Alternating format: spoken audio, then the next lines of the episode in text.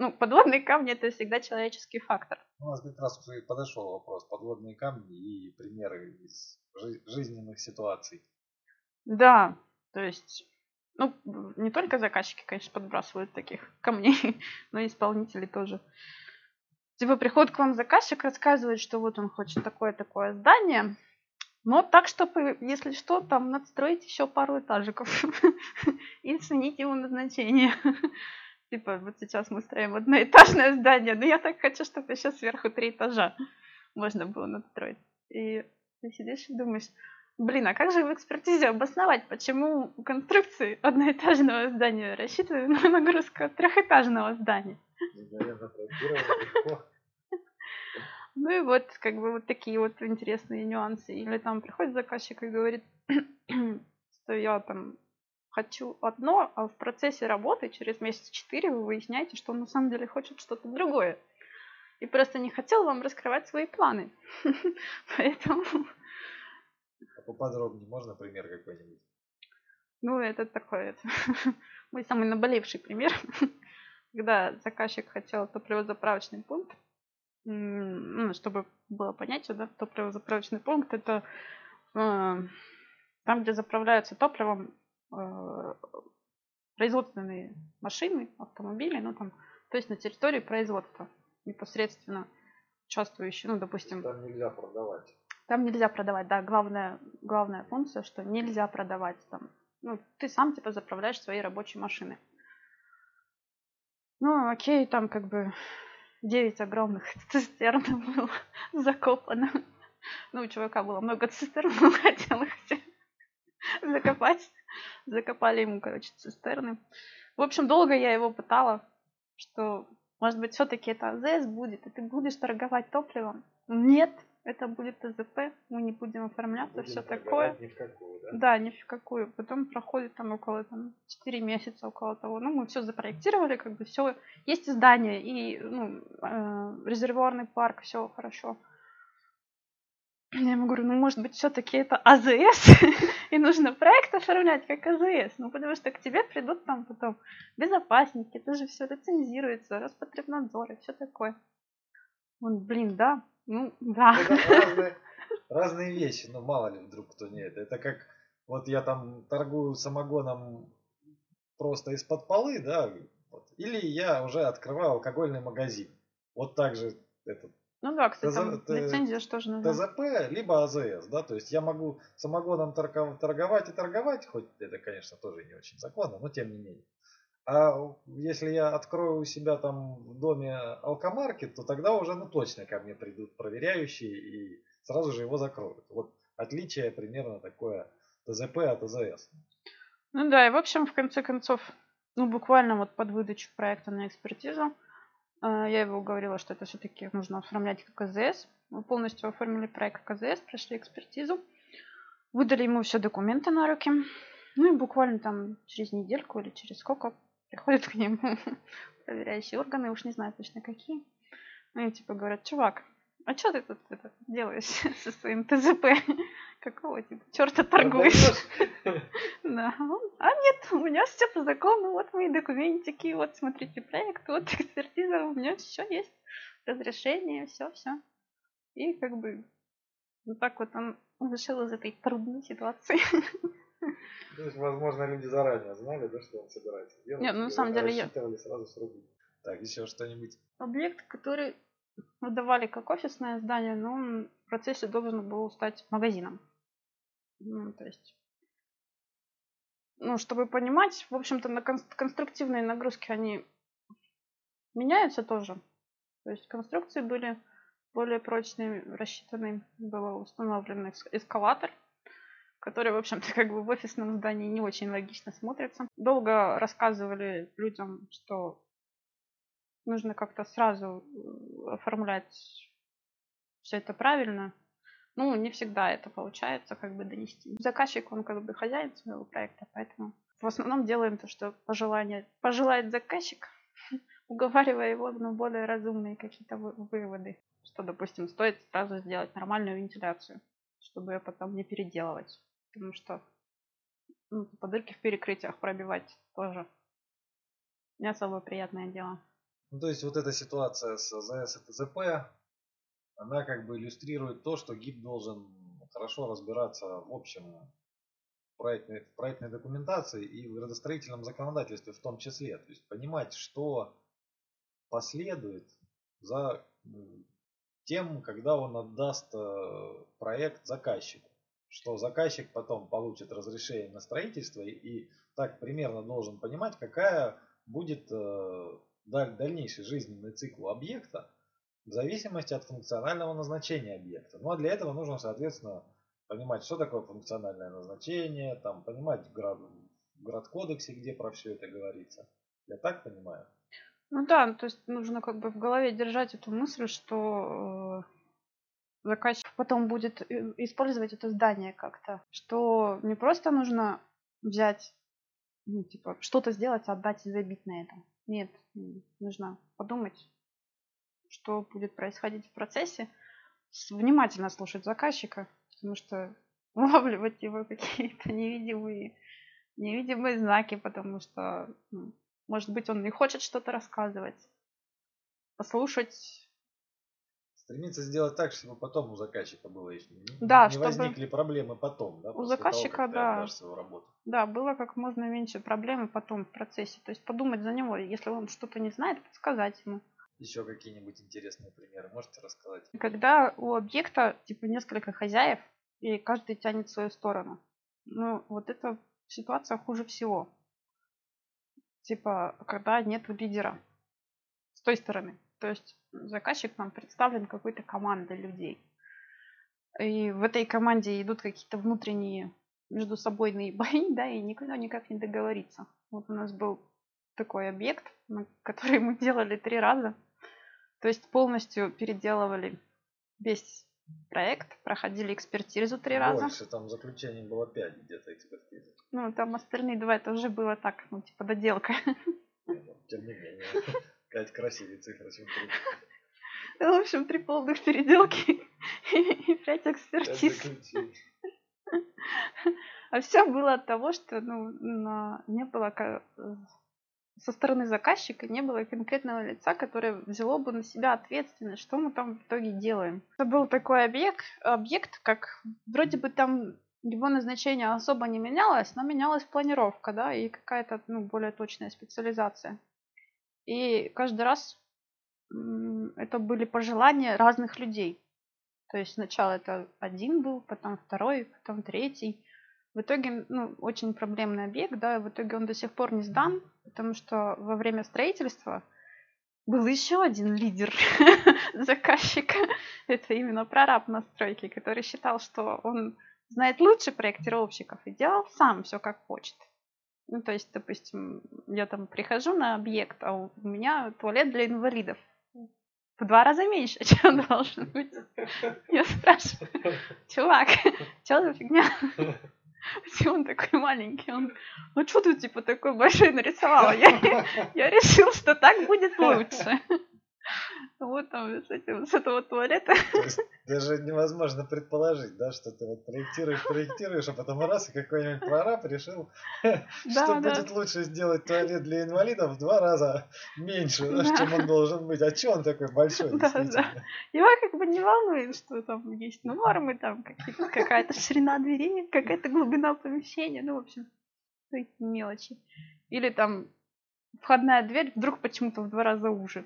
Ну, ты же ему не объяснишь, что там есть нормативная ширина створки, да, и что при открывании двухстворчатой двери одна из них должна обеспечивать проезд инвалида. Ну и как бы... Ну и на этом конкретно объекте. Почему его не могут сдать? Потому что там нарушены пожарные нормы. Почему-то они решили взять и остеклить наружную веранду, перекрыв все эвакуационные выходы. Ну, типа, чуваки, чем вы думали вообще? Вот этот пример с зданием, которое три раза переделывалось и пять раз проходило экспертизу, можно сказать, что он иллюстрирует то, что порою, да и очень часто, наверное, ГИП сталкивается с такой проблемой, что он общается не с одним заказчиком, а с несколькими заказчиками. Ну да, которые... И сложно, ну, сложность возникает в том, кто примет решение. Да, сложность, ну, типа, там компания, да, какая-то, и они не поделили между собой область ответственности. То есть кто будет принимать конкретное решение ну, по вопросу этого объекта. Такое, кстати, у меня было, когда я работала самостоятельно тоже. Когда мне заказывали интерьер, ну, я типа, муж и жена приходили ко мне. Ну, типа, мужу одно нужно, жене другое. Вот точно, точно такая же ситуация. Ну, типа там три взрослых мужика, которые не могут поделить одну территорию. То же самое, что и муж и с женой, которые там между собой ругаются. Ну, типа умный заказчик, да, вот он муж оплачивает, жена решает, какие ей там нужны полочки там.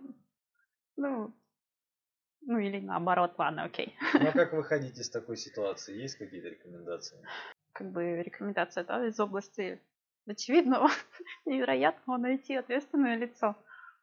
Ну, если есть такая возможность в первую очередь. Возможно, э, как в том случае, там финансово руководил еще один человек, который был недоступен. И из-за того, что он был недоступен, он также не мог определить область ответственности тех людей, которые отвечали за объект. В общем, он был не в курсе, да. Если бы, конечно, он был доступен, можно было бы у него спросить, кого слушать в итоге. Вот. Я советую найти всегда в такой ситуации ответственное лицо. Может быть, попугать его. То есть, типа, дать ему подписать какую-нибудь бумажку. Возможно, ну, пускай она будет какая-нибудь лево придуманная, что он отвечает за все решения. Вот, ну, на самом деле такие ситуации не часто встречаются. Я бы от себя добавил ответственное лицо. Да, обычно, обычно удается найти. Да, да обычно да. ситуации, когда ну, я бы сказала, что это скорее не, исключение. Не, не, несколько человек сразу от заказчиков бывают не так уж редко. Но обычно удается найти все-таки окончательное ответственное лицо, которое принимает решение. Но когда не удается найти такое лицо, я поступал следующим образом. Я просто изучал внимательно договор на проектирование, ну или на экспертизу, в зависимости от того, неважно, да, договор на э, вот свои, свою работу, что там написано в договоре. То есть там же обозначены какие-то мои сроки, что я обязан делать, и обозначено, что обязан делать заказчик. Например, отвечать на работы, э, на вопросы проектировщика, э, предоставлять какие-то материалы соответствующие, ну, нужное время, да, чтобы проектировщик, э, ну, то есть я смог выпол- выполнять свою работу. И э, если мне, ну вот, крайне необходимо принятие какого-то решения для продолжения работы, а это, это решение вот те люди, которые от заказчика не хотят принимать, ну тогда я просто пишу э, письмо официальное что мне для продолжения работы требуются ответы на следующие вопросы, требуется предоставление следующих материалов. Официально посылаю это письмо э, там, Почтой России с уведомлением на электронные почты. Сообщаю также заказчику, вместе с, ну, вместе с этим сообщаю, что э, работы приостанавливаются. В зависимости от того, насколько приостанавливаются работы, в дальнейшем может быть пересмотрена цена за проектирование. Ну, то есть вот таким образом уже, чисто юридически, да, то есть э, смысл в том, что если уж совсем не удается найти заказчика, найти того, кто принимает решение, и, но продолжать как-то нужно или, или не нужно, да, нужно что-то сделать в этой ситуации, то просто можно написать... Э, ну, это уже такая ситуация, когда вы зашли в тупик в поисках лица, который вам ответит на вопросы. Ну так можно просто письмо это написать и все. И объект, считайте, можно уже как бы закрыть или, или отложить в долгий ящик. Ну, типа, когда человеческие отношения закончились, тогда уже нужно обезопасивать, обезопашивать себя юридически. Ну, Написать менее, вот официальные это, письма, запросы. Два раза такое было. Да, то есть если вы столкнулись с такой ситуацией, когда, э, допустим, вы работаете с какой-то большой организацией, да, и там не нашлось лица, которое бы взяло на себя функции по осуществлению этого проекта, тогда нужно официально писать э, письма, запросы информации, э, четко соблюдать сроки по договору, оговоренные в договоре. А, в более строгом да, плане это касается тендеров, то есть все должно подтверждено быть документально. В том числе, даже если у вас очень хорошие отношения с заказчиком, нужно помнить, что это в первую очередь юридические отношения. У вас есть договор, сроки, нужно их исполнять. Если разрешите, то я от себя могу еще привести пример. Разрешаю. Спасибо. Пример на тему того, что ГИПу приходится обычно изучать э, кучу всякой разной нормативной документации, не только связанной, не только градостроительный кодекс, не только документация, связанная с оформлением, но и там конкретно влезать в какие-то, ну, пытаться понять э, какие-то уже отдельные разделы. То есть у меня была ситуация, когда проектировали производственный объект, и сложилось так, что там технология была существующая, это ну, объект э, пищевой, пищевого производства. Э, там уже технология была существующая, и наша задача состояла в том, чтобы как бы эту существующую технологию подвести под, э, э ну, под действующие нормы, то есть отразить ее в проекте, ну как бы как проектируемую. И, собственно, пройти экспертизу, то есть заказчику нужно было узаконить свой объект. На первый взгляд э, казалось, что раз там все работает и продукция выпускается, значит там все хорошо и достаточно взять, ну тем более у заказчика была уже там э, технология уже работающая, то есть с какими-то уже документами, с уже какими-то там проектами, то есть казалось, что достаточно было просто взять э, ее, перерисовать все, все, что есть, перерисовать, назвать это проектом и как бы, ну и, и все, и все будет хорошо.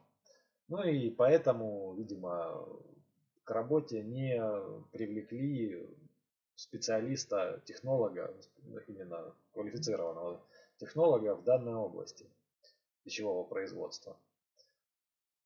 Естественно, как всегда бывает в таких случаях, когда на первый взгляд кажется, а, что там, сейчас все сделаем. На экспертизе выяснилось, что не так все просто. И что в этом пищевом производстве необходимо строгое разделение потоков, э, чистая грязная зона, в том числе по территории объекта. Ну и, в общем, мы встали в, тупик, потому что технолог тот, который на объекте был, он был не квалифицированный, он не, не смог... Э, технолог от заказчика. Технолог от заказчика? Ну, тот технолог, который был, не смог... Э, не, наш проектировщик. Он не смог э, ответить на вот эти вот замечания по санэпид-безопасности, эксперта по санэпид-безопасности по поводу ну, вот этой вот ситуации с э, чистой грязной зоной, с разделением, с функциональным зонированием территории, короче говоря. Ну и что, мне как ГИПу пришлось э, поднимать э, сам пин, ну, уже как бы времени нету искать квалифицированного технолога, который бы смог во всем этом разобраться, ну и ни, ни времени, ни денег, да. Пришлось уже мне поднимать как ГИПу сам пин. Мы. Мы, да, потому что я сначала взял Санпин свеженький, ну, последний. Читал его, читал, читал, читал, ничего в нем не понял. Мучился долго, искал, что еще почитать. Читал РД тоже, ну так себе. Да, кстати, лайфхак для начинающих проектировщиков. Читайте старые книги. Ну, ну, начинайте читать, если что-то... Да, я, собственно, то есть читал новый Санпин, читал новый РД, ничего не понимал, мучился, плевался, потом э, поднял предыдущий Санпин. Не знаю, там, наверное, 80 конца какого-то. Вот тот Санпин я прочитал, мне сразу стало все понятно. Как делать это зонирование, как его можно обеспечить.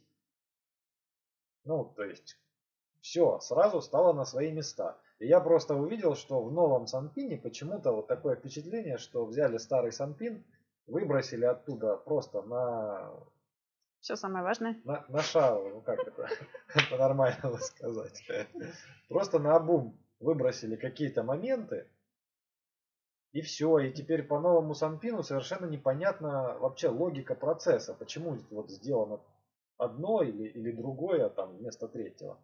А в старом, когда про, читаешь старый Санпин, в нем все ясно, в нем все логично, все понятно.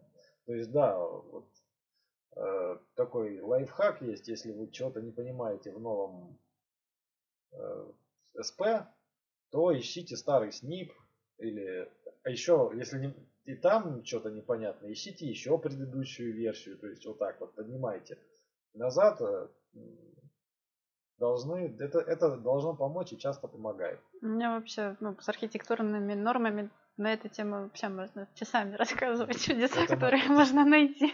Это мы как-нибудь в следующий раз поговорим. Да.